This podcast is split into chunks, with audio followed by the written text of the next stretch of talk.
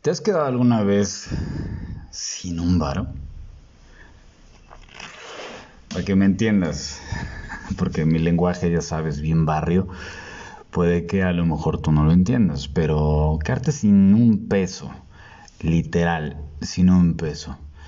Eh, ponle que de ahí le rascas allá la bolsa y encuentras unos 4, 5, 6, 7 pesos, 8, que fue lo que me pasó ahorita. Mi pregunta va hacia ti porque no sé cómo sea tu situación, si en algún momento eh, has estado en una situación precaria y, y pasan, pues pasa que pues hay broncas económicas. Yo ya tengo experiencia, como, como pues ya llevo más de 10 años emprendiendo, pues son altas y bajas, a veces hemos, como dicen, ¿no? Eh, te toca comer en banqueta y a veces en banquete, ¿no? Y bueno, llevamos tres bancarrotas por pues, arriesgar, por hacer proyectos interesantes, grandes, ah, muy ambiciosos y pues ni modo, resurgir. Ahorita lo que me sucedió es que eh, la semana pasada pues me clonaron una tarjeta en donde tenía toda mi lana y pues estoy en cero, cabrón. Pero no te lo comento como una, una forma de tirar mal drama. No, no, no. Sino para reflexionar, reflexionar un poquito esta parte de realmente si te quitaran toda tu lana, ¿dejarías de ser tú? Si te quitaran todo lo que tienes, sean bienes materiales o pues, la lana y todo lo que tú dices que has hecho, ¿cambiaría algo en tu vida? De ahorita la verdad es que ya no, ya no me mueve, pero en algún momento sí era como un madre mía, ¿qué voy a hacer? Y pues obviamente cuando te las avientas, o sea, cuando te las ves negras y estás solo, en proyectos y demás, pues no sabes por dónde moverle, pero llega un momento donde ya dices, ok, me quitaron toda esa parte de lana y realmente qué soy. Ahí es donde descubres tu identidad. O es uno de los pasos importantes para descubrir quién eres tú para ti.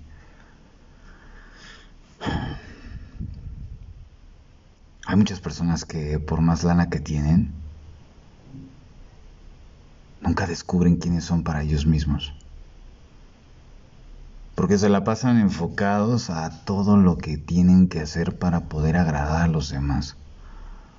O para mantener un cierto estatus, un estilo de vida.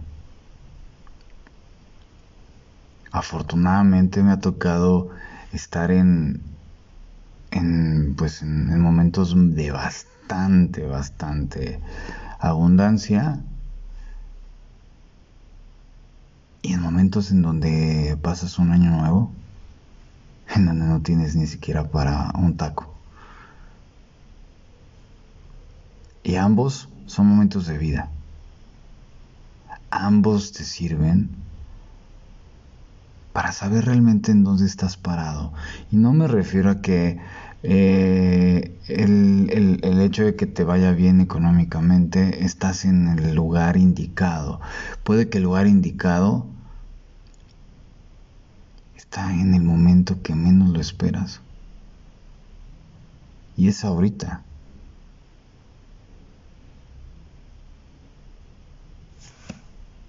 Ojalá que este, este audio pueda mover un poquito de fibras para todos aquellos que a lo mejor dicen ahorita no tengo ni un varo.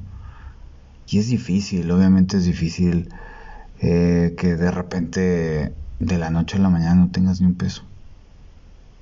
Afortunadamente, o por lo menos eso es lo que creo, pues me van a regresar mi lana porque pues porque este ya la reporté hace creo que una semana, no me acuerdo.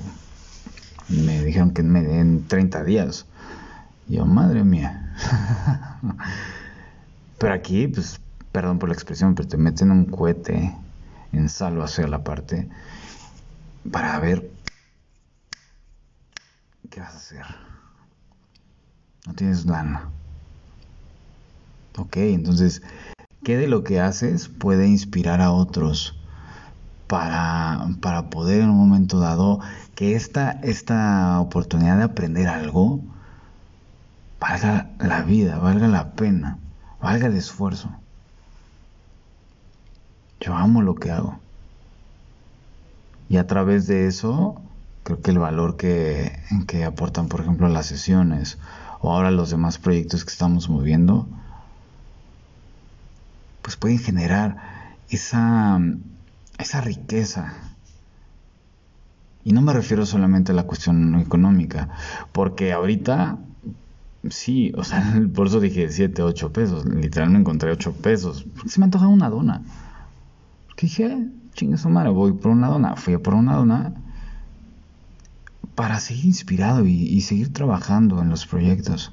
Un sábado por la noche, en donde normalmente en otros años estaría en la peda, o mis amigos están en la peda, pero yo estoy construyendo metas y objetivos propios y de otros.